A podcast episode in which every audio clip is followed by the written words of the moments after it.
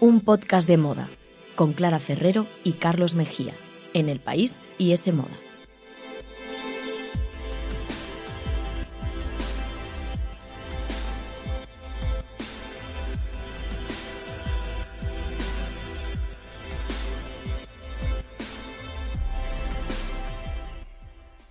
Hola, ¿qué tal? ¿Cómo estáis? Bienvenidos a un podcast de moda. El podcast que escuchas mientras haces cosas importantísimas o no.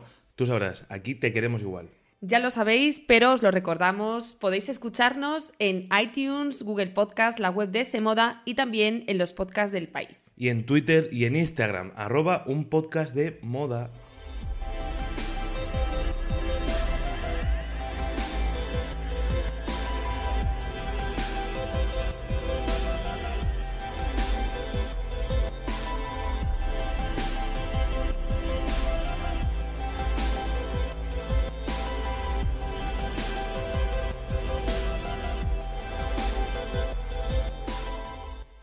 Pues estamos ya a mediados de noviembre y yo tengo una pregunta para ti, Carlos. Dime. ¿Cuántas cenas de Navidad tienes ya agendadas en el calendario? Pues claro, me lo tenías que haber dicho antes. Estas cosas se preparan, porque no he traído mi agenda, pero bueno. eh, Así un estimado. Pues unas... tres, cuatro. mm, 12, 13. ¿12? Probablemente sí. ¿Qué dices, hombre? Bueno, es que esto es una locura. ¿Pero Eh, tan popular eres? Soy muy popular, tengo mucha familia, tres o cuatro padres, cinco o seis madres. Yo empecé de cenas de Navidad en julio de este año. ¿En julio? En, Ah, en un chiringuito de Benalmádena. Y ahí, vamos, poco a poco.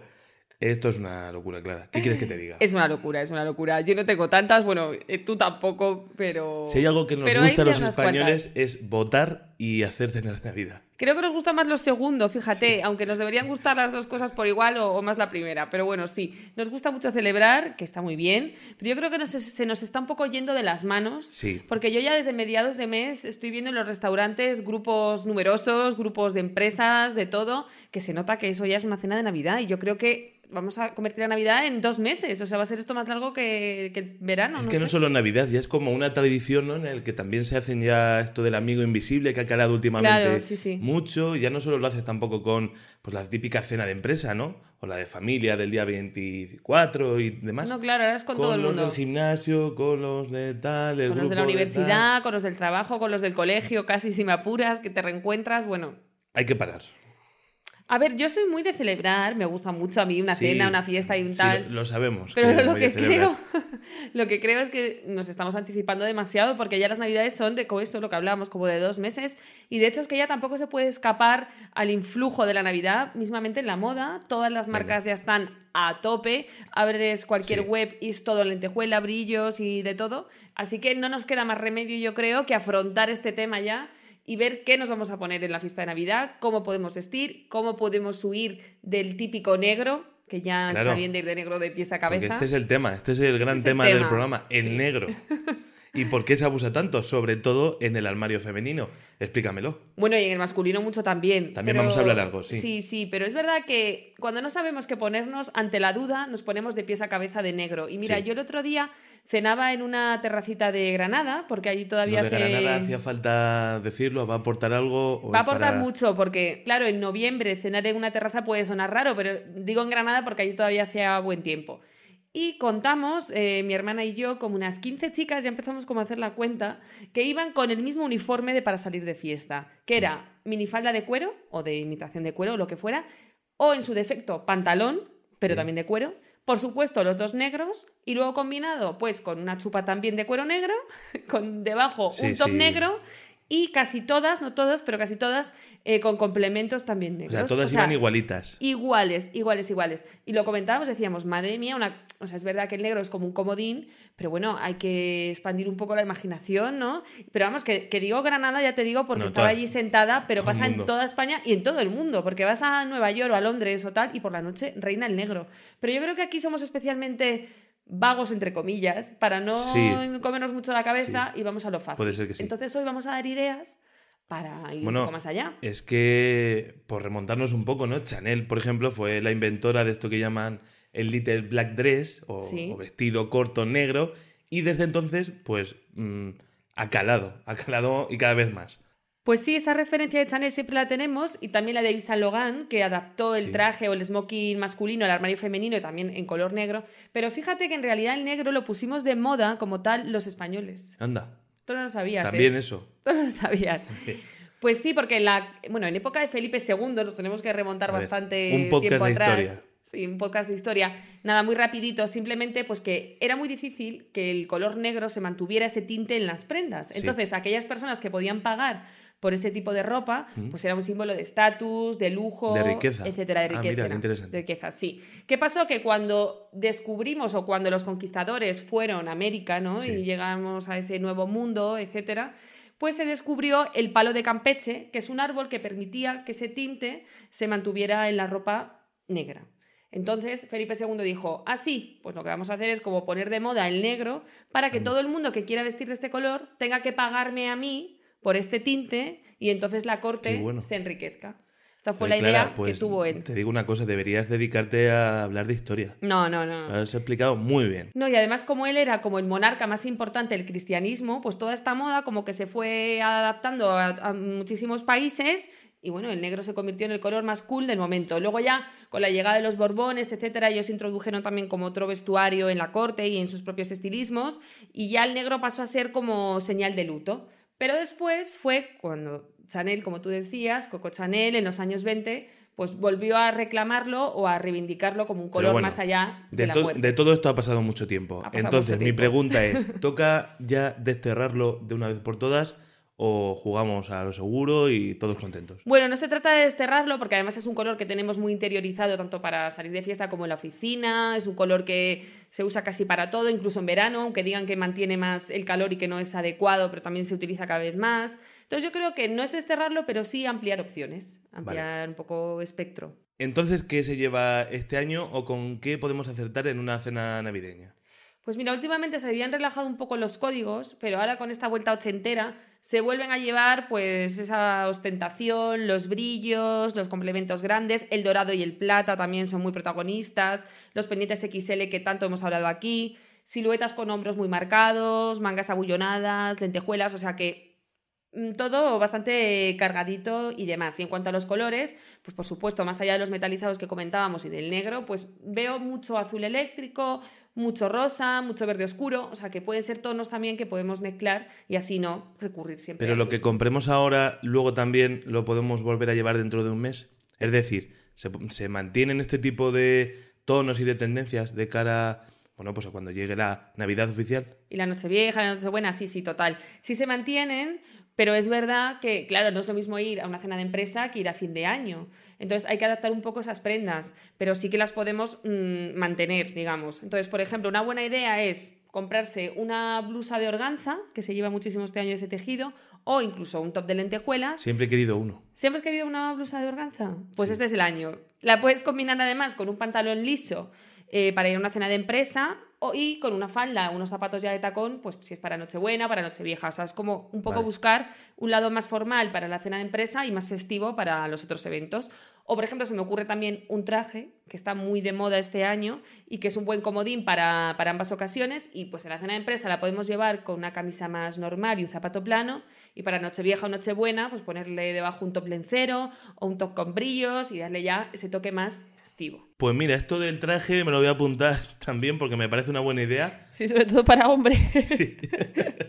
Pero venga, accesorios, cuéntanos, que también son importantes y muchas veces Son dan ese, importantes. punto, dan ese punto diferente. Efectivamente, estoy totalmente de acuerdo Lo he, contigo, aprendido, Carlos. lo he aprendido contigo. No, pues mira, yo creo que la gran tendencia de este año son las diademas grandes y con aplicaciones, así al estilo un poco de Prada, y también las horquillas de colores y las horquillas con perlas y todo esto que ya llevamos viendo eh, los últimos meses. Hay muchísimas opciones y muchas de ellas en marcas low cost, o sea que no hay que dejarse un dineral para apuntarse a la tendencia. Eso sí, es verdad que igual nos podemos encontrar con media mesa, con una diadema, con unas horquillas, porque ya te digo que están por todas partes. Así que si no queremos contribuir a esa plaga de, de diademas y de accesorios capilares, pues yo diría que podemos hacernos, por ejemplo, un recogido así bajo y pulido, con unos pendientes grandes, que siempre son una buena opción, y por supuesto un zapato cómodo con el que podamos aguantar muchas horas, porque al final. Eso es importante. Eso es que no importante. somos bailones. Exacto. Bueno, y se me olvidaban también los cinturones, que son uno de los complementos de este año, sin duda. ¿Ah, sí? Mm, Totalmente. Han vuelto con fuerza. Han vuelto. Hay muchas opciones. Hay con hebillas muy grandes, con tipo cadena, así como muy setenteros, eh, con lentejuelas por todo el cinturón, que esto es una idea que ha venido inspirada del desfile de Isabel Marán. Así que es una buena forma también de reciclar cualquier pantaloncito que tengamos en casa de vestir y una camisa, nos ponemos un cinturón y a correr. Vale, pero y otra cosa que yo siempre oigo mucho, y bueno, que esta es una duda general, Sí. eh, porque claro, ¿Qué parece... te preocupa? Pues si se utiliza muchas veces cuando la gente se arregla, yo luego lo veo en las fiestas de Nochevieja y demás, o te pones un vestido largo, siempre surge el problema de qué ponerse encima. Porque Sí, claro, parece sí, que el sí. abrigo en cuestión va a deslucir el estilismo. Totalmente. Y yo veo luego a ciertas eh, chicas y chicos pasando un frío. eh, Es se- verdad. No hay necesidad No, no, con no. cero grados. Entonces, ¿se puede ir también a la moda eh, abrigado? Se puede, se puede, se puede. En concreto, últimamente se llevan mucho las chaquetas cortas de pelo, eh, ya sea sintético o, o de animal, y también las estolas. Pero Ah. fíjate que yo incluso diría que se puede poner el abrigo que tengamos en casa, de normal, de, de- hombre, no el, no el plumas de ir al gimnasio, pero sí, pues un abrigo de paño así bonito que tengamos. Y no tiene por qué, porque a veces el miedo es, si llevo un vestido largo, si el abrigo termina antes, termina en la altura de la rodilla o por debajo, va a quedar raro esas dos alturas. No tiene por qué, me parece que queda bonito, que es divertido jugar con esas dos alturas. Y bueno, pensemos en cuando nos ponemos así como la chaqueta de- del novio o del amigo, lo que sea en las bodas, por encima, Sí. con un vestido ya cuando tienes frío a las 6 de la mañana. Hombre, obviamente, pues ahí porque la chaqueta te suele quedar grande, pero si no, ¿por qué no? ¿Por qué no pones un abrigo o una americana encima? Me parece que queda chulo. Yo es que soy, soy una persona de bien y nunca he llegado hasta las 6 de la mañana en ningún Ah, ¿no? evento. Pues eso que tienes 14 cenas, ¿te vas a ir todas a las 12 a casa o qué? Son las 8. Son hor- horario continental. Ah, vale, vale. bueno, vale. todos estos estilismos, digo yo que eh, también en nuestro Instagram, arroba un podcast de moda, eh, bueno, los vas a, vas a poner algún ejemplo. Sí, vamos a poner ideas, vamos a recomendar también otros Instagrams que podemos seguir para coger ideas. Vale. Por ejemplo, mira, hay una Eso chica, sí, hay una chica que se llama Invitada Low Cost, que siempre sube un montón de looks eh, de cara a los eventos de bodas, bautizos y comuniones, y ahora ya está volcadísima en la temporada de cenas, Navidad y Nochevieja y todo eso. Y lo bueno es que todas las combinaciones de looks que ella crea, que hace así como montajitos con las prendas, son low cost. Con lo cual, pues si no queremos gastarnos mucho, esta cuenta está bien ficharla para inspirarnos. También la propia web de Zara es una inspiración, Bueno, aunque no vayamos a comprar. estás- tampoco estás inventando la rueda. No, no, ya sé que esto la gente ya lo sabe, pero bueno, que es que muchas veces, más allá, no tenemos por qué entrar para comprar, sino para pillar ideas, Vale. trucos de estilismo, cómo ponernos, por ejemplo, un cinturón por encima de una americana para entallarla un poco y darle Mm. otro estilo, Mm. maquillajes, peinados, así que también es una buena fuente. Y luego, pues, por ejemplo, Alexa Chan, a mí me parece que hace muy bien los looks de fiesta, porque ella, por ejemplo, hace esto de mezclarlo de repente con un abrigo normal. Hacía tiempo que no salía Alexa Chan en el podcast. Hacía tiempo, ya le echábamos de menos por aquí, Alexa, así que también la podemos seguir en Instagram para inspirarnos. Y luego, marcas así un poco diferentes, que tengan vestidos chulos y tal, pues mira, yo te diría eh, la española, por ejemplo, Redondo Brand, o también Sofía Lucy, que son las dos españolas. Eh, Set Portrait también tiene como vestidos mm, muy chulos y a un precio medio, tirando un poquito más a alto, pero, pero no de mil euros, ni mucho menos. Y eh, hay una que se llama Rotate o Rotate, no sé muy bien cómo se pronuncia, que es Sí. nórdica. Y que esa está muy bien seguirla en Instagram porque ahí los vestidos sí que son más caros, pero nos puede servir para ideas de looks, etc. Y de hecho, su, su directora creativa, una de ellas, porque son dos, se llama Janet Madsen y también seguirla en Instagram nos puede ayudar con ideas. Muy bien, que pues ahí está Janet. tenemos muchas Vale, pero antes de pasar a la segunda parte del programa, que estás deseando ya oye, entrar en tu dinos zona. algo para los hombres, porque, bueno, no, no sé, siempre se dice que lo tenemos más fácil, Sí. pero yo creo que también lo tenemos también difícil, ¿no? Según se mire, porque no tenemos que recurrir igual a tantos brillos o accesorios si no queremos, pero claro, eso también hace un poco más complicado salirse de la tangente y diferenciar pues el, look que puede ser mm, uno normal de oficina de- algo distinto. Pues estoy totalmente de acuerdo contigo, lo tenéis más fácil y más difícil al mismo tiempo. Pero mira, por ejemplo, de cara a una cena de empresa, para diferenciar de un look de oficina, en vez de ponernos una clásica camisa, nos podemos poner, por ejemplo, un jersey de punto fino, Vale. ya sea de cuello alto o de cuello redondo, Mm. con una americana encima y después un pantalón oscuro, negro o, un- o incluso un vaquero oscuro. Y unos zapatos Oxford o unas botas Chelsea. Esto dependerá un poco de si la cena es más formal o menos, depende del tipo de empresa en la que trabajemos, pero esas opciones. Vale. Incluso si la cosa ya se pone seria, palabras mayores y hay que ir mucho más arreglado, pues un clásico traje azul, bonito, con una camisa. Yo soy más partidaria de no llevar corbata, porque creo que esto ya es más de bodas, bautizos, comuniones, pero bueno, si estamos en una empresa que lo requiere o nos apetece, por supuesto, o una pajarita también. Pero si no, el clásico traje azul con una camisa yo creo que siempre es un acierto y después lo podemos llevar también en Nochevieja. Pues ahora solo tengo que buscar esos 13 trajes con esos 13 jerseys. No, hombre, lo bueno que tenéis es que podéis reciclar el mismo traje, cambiándole el jersey o la camisa, incluso la americana con otro pantalón. O sea que hay que reciclar, Carlos, no, no te compres 13. Gracias, Clara.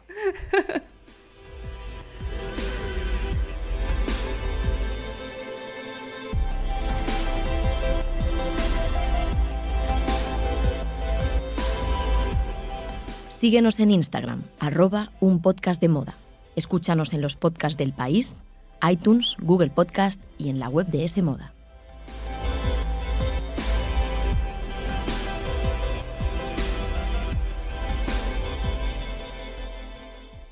Bueno, pues ya tenemos solucionado este problemón que nos ocupaba de cómo vestir estas próximas fiestas. Así que con Sí. eso ya, con ese esquema en la cabeza de prendas, vamos a pasar, si te parece, a tu sección, Carlos. Pues- no sé qué tienes preparado. Pues yo hoy. tengo preparado eh, qué hacer si no tienes cenas de empresa. Que me parece una gran opción. O si prefieres no ir a ninguna. Eso también. Algo de, que yo me estoy planteando. Y voy a hablar de esta serie. A female poet, Emily Dickinson.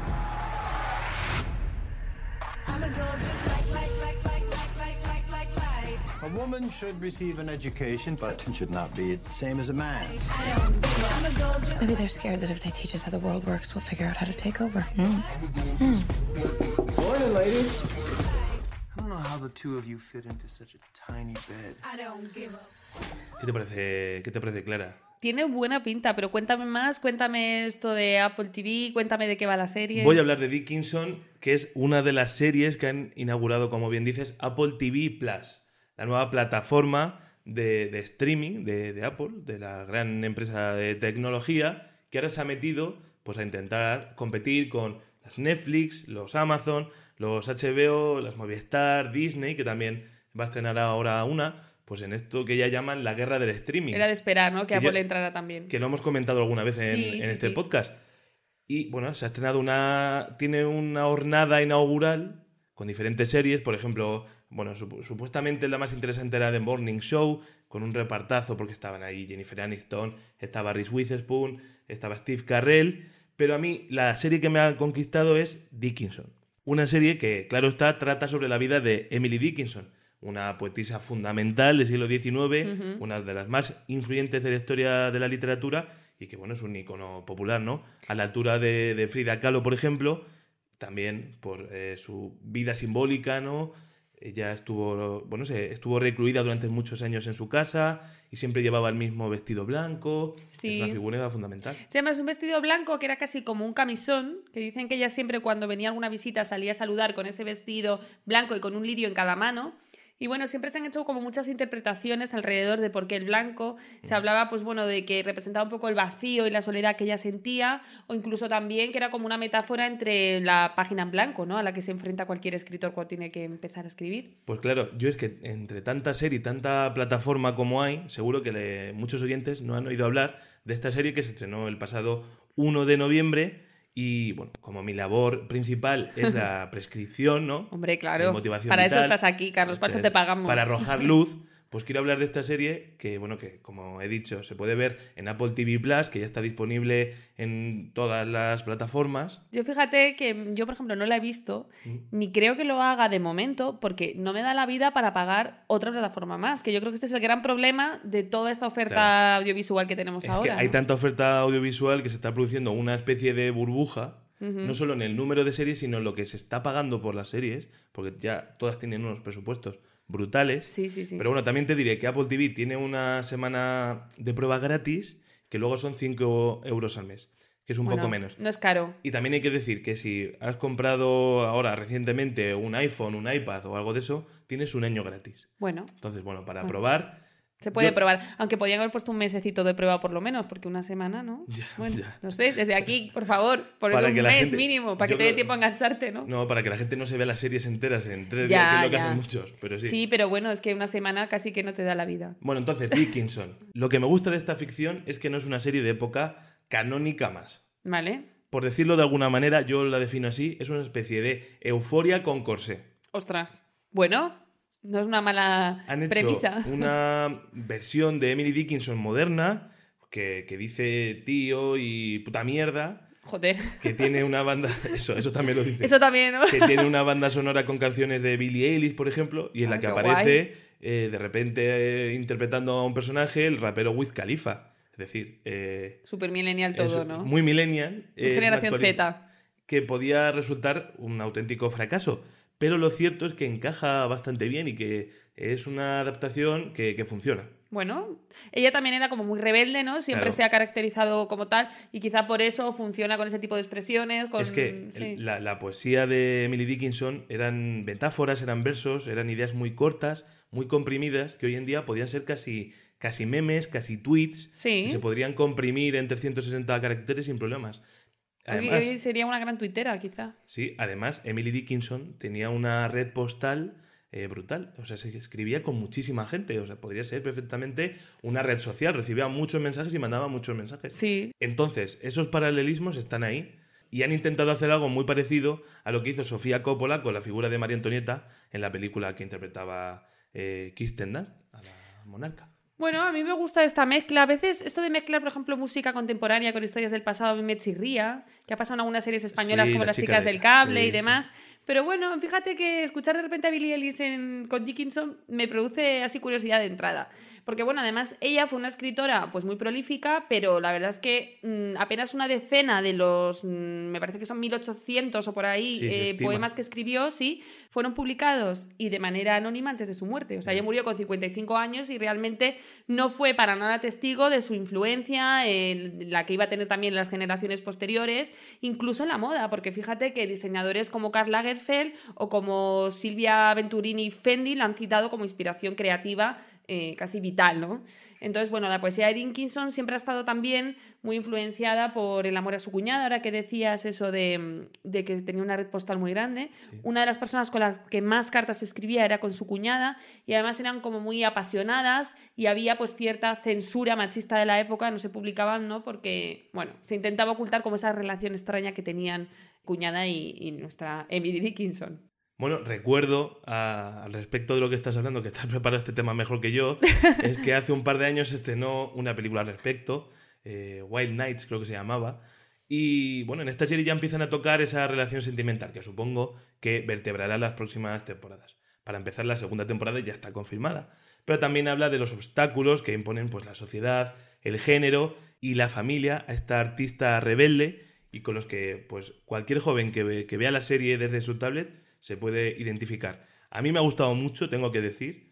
Y bueno, quien quiera una versión fidedigna, académica mm, de la historia de Emily Dickinson, No es esta, esta. no es su serie. No es el típico biopic ni mucho menos. Pero ¿no? yo también te digo que hasta el documental más canónico eh, no deja de ser una ficción. Claro. No existe otra cosa. En el momento que eliges un punto de vista de una cámara, ya no existe la objetividad ni, la, ni algo que no sea ficción.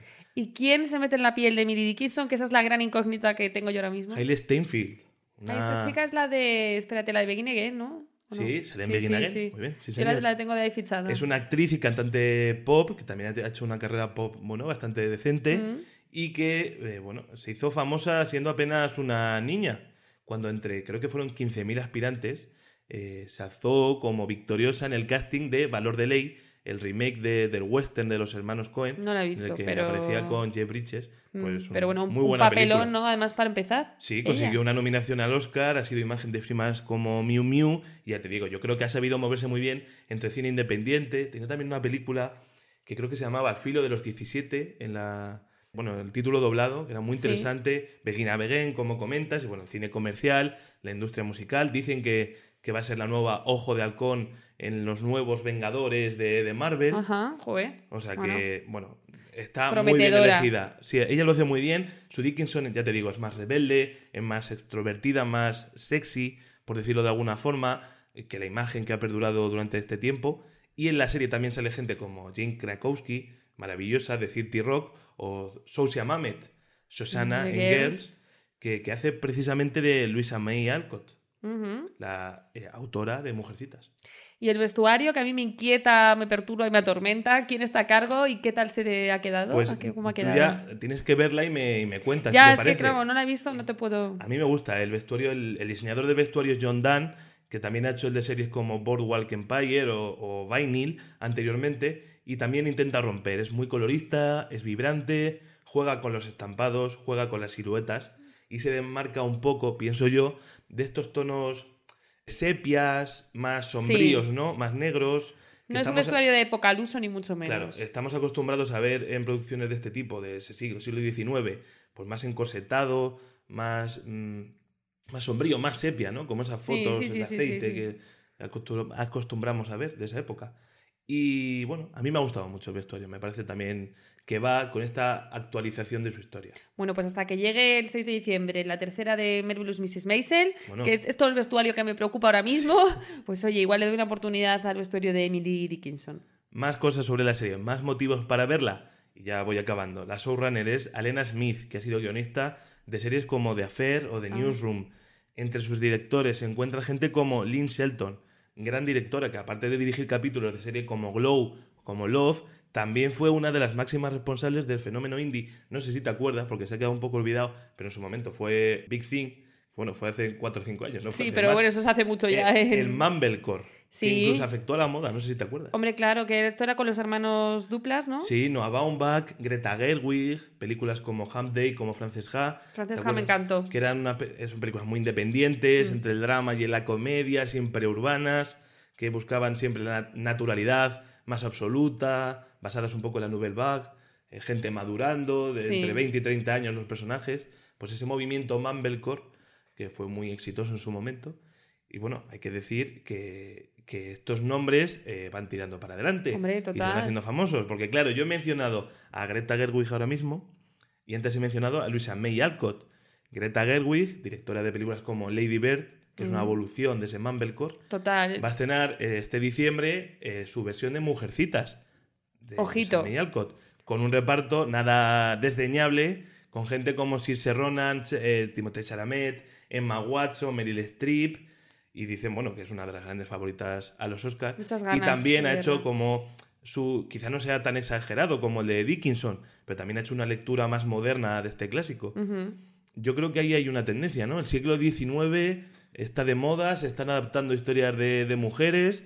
No sé, Clara. Yo ahí lo Bueno, dejo. es que yo creo que también con, con el movimiento feminista, ¿no? Toca revisar un poco esas mujeres que en su momento quedaron totalmente digamos, en un segundo plano respecto a hombres que se han pasado mucho más claramente a la historia. Entonces, ¿por qué no? Pues está muy bien reivindicarlas y revisar Sí. su vida y... Y eso es lo que va a intentar en parte también la Galamet de este año, que hemos conocido Bueno, sí, sí, sí. hace muy pocos días la temática. Pues sí, porque mira, la exposición se llamará About the Time, Fashion and Duration, eh, que es algo como sobre el tiempo, moda y duración. Sí. Pero aunque vaya a ir como haciendo un repaso sobre el último siglo y medio de la moda y como de una manera disruptiva, o sea, no, no, no en la línea temporal, sino como en saltos, flashback y demás, pero aunque vaya de esto, del tiempo, realmente eh, Andrew Bolton, que es el comisario de la exposición, Sí. dijo que se había inspirado en la película de Orlando, eh, de Tilda Swinton, protagonizada por Tilda Swinton, del 92, y se había inspirado en una escena muy concreta para hacer esta exposición. ¿Qué pasa? Que Orlando es una obra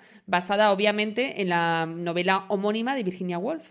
Entonces, ¿qué pasa? Que Virginia claro. Woolf eh, va a ser como esa voz narrativa que va a conducir un poco a, a aquellos que vayan a, a ver la exposición a lo largo de toda, de toda esa muestra, como pasaba un poco en el camp con Madre Susan mía, Sontag. Estoy deseando ver a Cardi B interpretando a Virginia Woolf. Bueno, no sé, no sé cómo va a salir eso, pero sí, sí, desde luego es, vamos, es como una temática interesante y como para cerrar un poco década y empezar la nueva, pues esa revisión temporal y con referentes feministas como Virginia Woolf, pues yo creo que, oye, que se le merece, hay que darle una oportunidad, yo creo que va a estar muy bien, tanto la gala como la exposición, que ojalá la podamos ver, la verdad. Mira qué bien hemos conectado eh, mi parte con la tuya. Todo encaja, porque al final moda y cine y cultura y de todo es que es lo mismo, si es que siempre lo decimos aquí. Esto es lo que decimos en este programa y lo que seguiremos diciendo. Ya me cuentas qué te parece Dickinson y los oyentes también. Si le dan una oportunidad, que me, que me digan. Y sobre todo, cuéntanos en el próximo programa qué tal tus 13 cenas de Navidad o 14 o las que sean. Sí, porque esta semana tengo 13, luego ya la cosa se va. Ah, que eso solo es esta semana. Bueno, pues no sé qué pasará con Carlos y sus cenas, pero si sigue vivo para contarlo, nos veremos en el próximo programa. Hasta luego.